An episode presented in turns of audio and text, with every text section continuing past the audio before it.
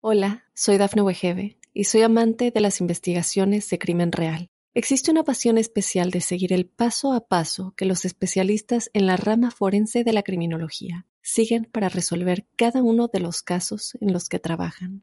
Si tú, como yo, eres una de las personas que encuentran fascinante escuchar este tipo de investigaciones, te invito a escuchar el podcast Trazos Criminales con la experta en perfilación criminal, Laura Quiñones Orquiza, en tu plataforma de audio favorita.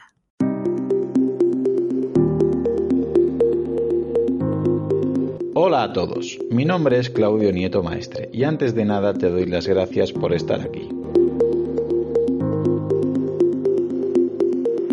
Algunos ya me conoceréis por mi canal de YouTube o por mi blog o por mis publicaciones en Twitter, Instagram o Facebook, en las cuales aparezco siempre como profe Claudio Nieto. Como ves, muy muy original no soy, ¿verdad? Y gracias a las recomendaciones de varios amigos y compañeros de fatiga, voy a arrancar una temporada en el mundo del podcast para poder llegar a más gente y facilitar la información sobre hábitos de vida saludables que creo que merecen la pena ser aclaradas y divulgadas de una manera práctica y sencilla. Vamos, con un vocabulario apto para todos los públicos. Pero para el que aún no me conozca, me presento brevemente. Aunque soy licenciado en lo que se llamaba INEF, ahora Ciencias de la Actividad Física y el Deporte, y me gusta formarme en nutrición, fisiología y psicología, mi labor es la de ser profesor de educación física. Y después de 13 años de docencia, estoy harto de que no se valore la educación física, ni el movimiento, ni el deporte como se merecen, y de que vivamos en una sociedad que no nos damos cuenta que los hábitos de vida son los responsables de nuestros problemas. Y creo que es muy necesario traducir lo que dice la ciencia a un lenguaje claro, práctico y sencillo explicado para todos.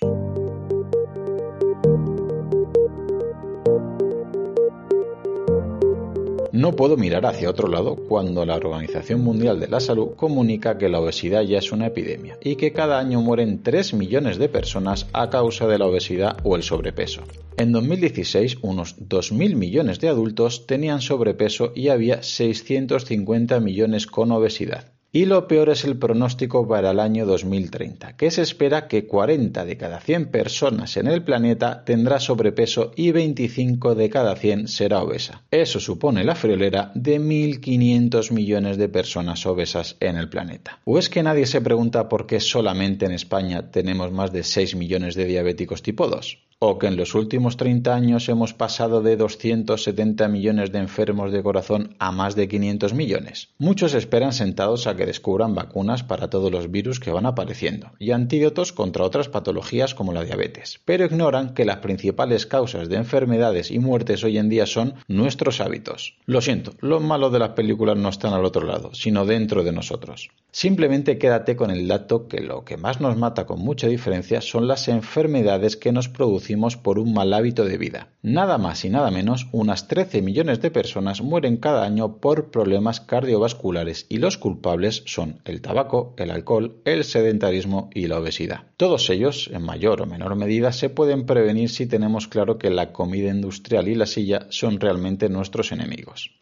Y es que si hablamos de obesidad, vemos que es el mayor problema de salud pública en el mundo occidental, y en España estamos a punto de ser campeones de Europa en obesidad infantil. Los expertos, aunque esta palabra de expertos cada vez me da más reparo, apuntan que el ritmo de crecimiento de la obesidad en España se acerca al de Estados Unidos, que multiplicamos por 10 en niñas y por 12 en niños el sobrepeso respecto a 1975. Y así podemos encontrar muchos más apuntes, noticias y artículos que cuanto menos nos asustan, pero vivimos en un mundo que manda el dinero y una de las cosas que más dinero mueve es la publicidad, que obviamente dirige cierta parte de la industria. Y es curioso que sigamos viendo sin cesar anuncios de comida procesada, de bebida azucarada y demás productos comestibles, y digo productos comestibles y no alimentos porque literalmente no alimentan. ¿Y esto por qué sigue siendo así? Pues resulta que, a modo de ejemplo, en España tenemos la suerte de tener por casualidad la Agencia Española de Consumo de Seguridad Alimentaria y Nutrición. Y vemos en su web que tienen un convenio de colaboración para el desarrollo de un plan de fomento de hábitos de vida saludables en población española, el plan Avisa. De momento todo es ideal. Vemos que el objetivo que proponen en su página web es muy bien intencionado. Pone literalmente alimentación equilibrada, variada y moderada y práctica regular de la actividad física.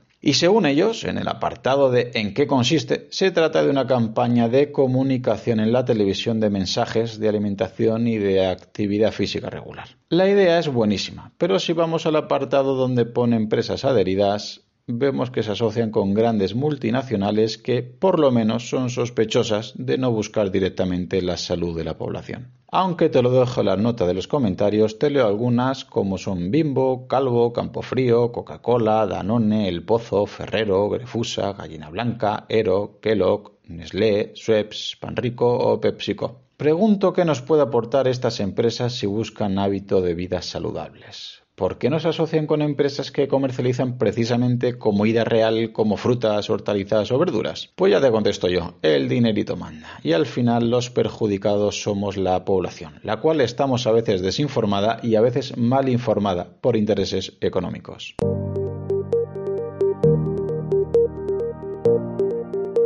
Vale, Claudio, ya veo que no te vas a hacer muchos amigos de la industria farmacéutica ni alimentaria, pero realmente ¿de qué vas a hablar en el podcast?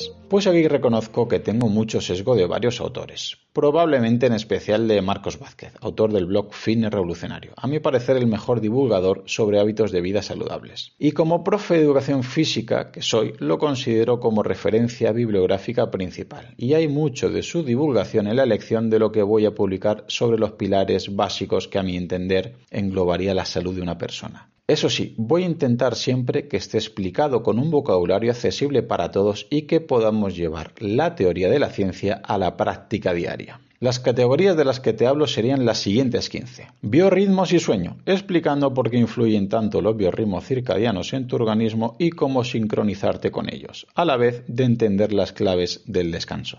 Cerebro. Descubriremos el órgano más importante del organismo, sus curiosidades y veremos si es cierto que el cerebro se alimenta de azúcar o si puede nuestro sistema nervioso vivir sin glucosa. Salud mental, ya que al hablar de salud siempre se nos olvida la importancia que tiene el componente así como adquirir herramientas psicológicas para poner en práctica. Ciclo menstrual, un gran desconocido en la sociedad masculina y probablemente un infravalorado factor en la femenina, pero que todos deberíamos entender. Quinto bloque, comida real, dado que muchas veces no sabemos diferenciar la comida buena de la mala, ya que nos venden alimentos sin grasa, sin gluten, y eso no significa que sean peores ni mejores. Conexión con la naturaleza. Podrás entender cómo te influye fisiológicamente conectar con la madre naturaleza, las razones por las cuales tus genes así lo esperan y consejos para llevarlo a cabo.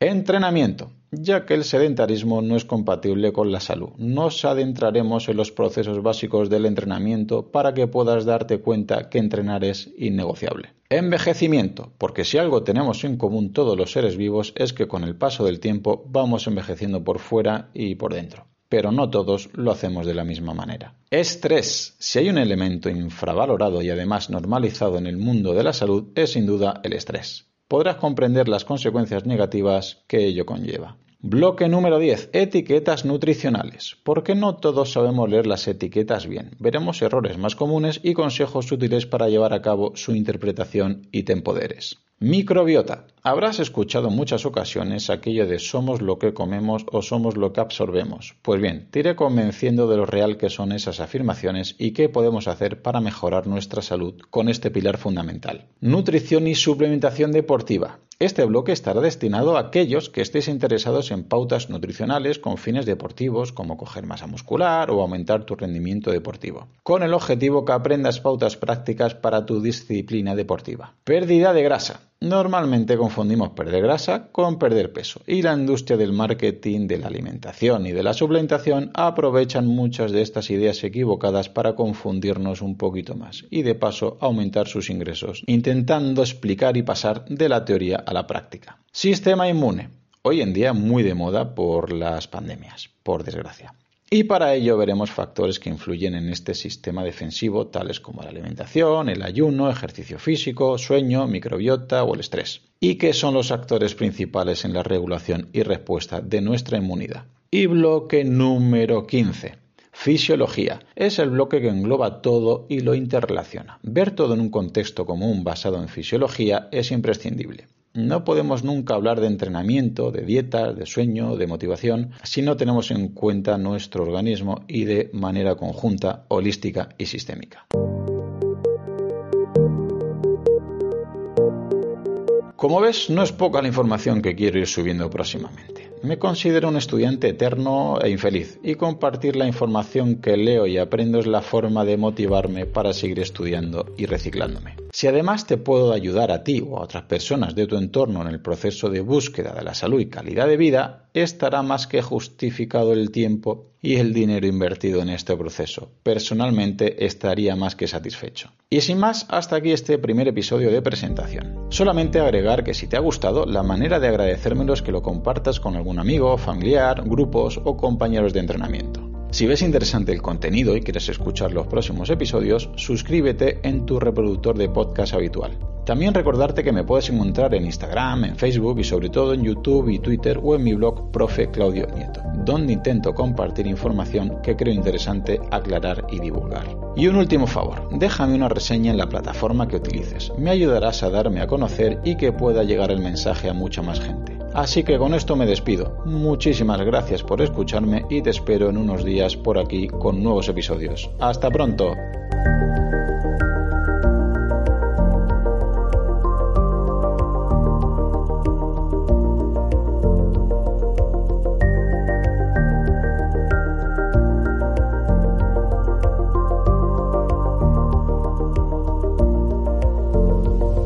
Hola, soy Dafne Wegebe y soy amante de las investigaciones de crimen real. Existe una pasión especial de seguir el paso a paso que los especialistas en la rama forense de la criminología siguen para resolver cada uno de los casos en los que trabajan. Si tú, como yo, eres una de las personas que encuentran fascinante escuchar este tipo de investigaciones, te invito a escuchar el podcast Trazos Criminales con la experta en perfilación criminal, Laura Quiñones Orquiza en tu plataforma de audio favorita.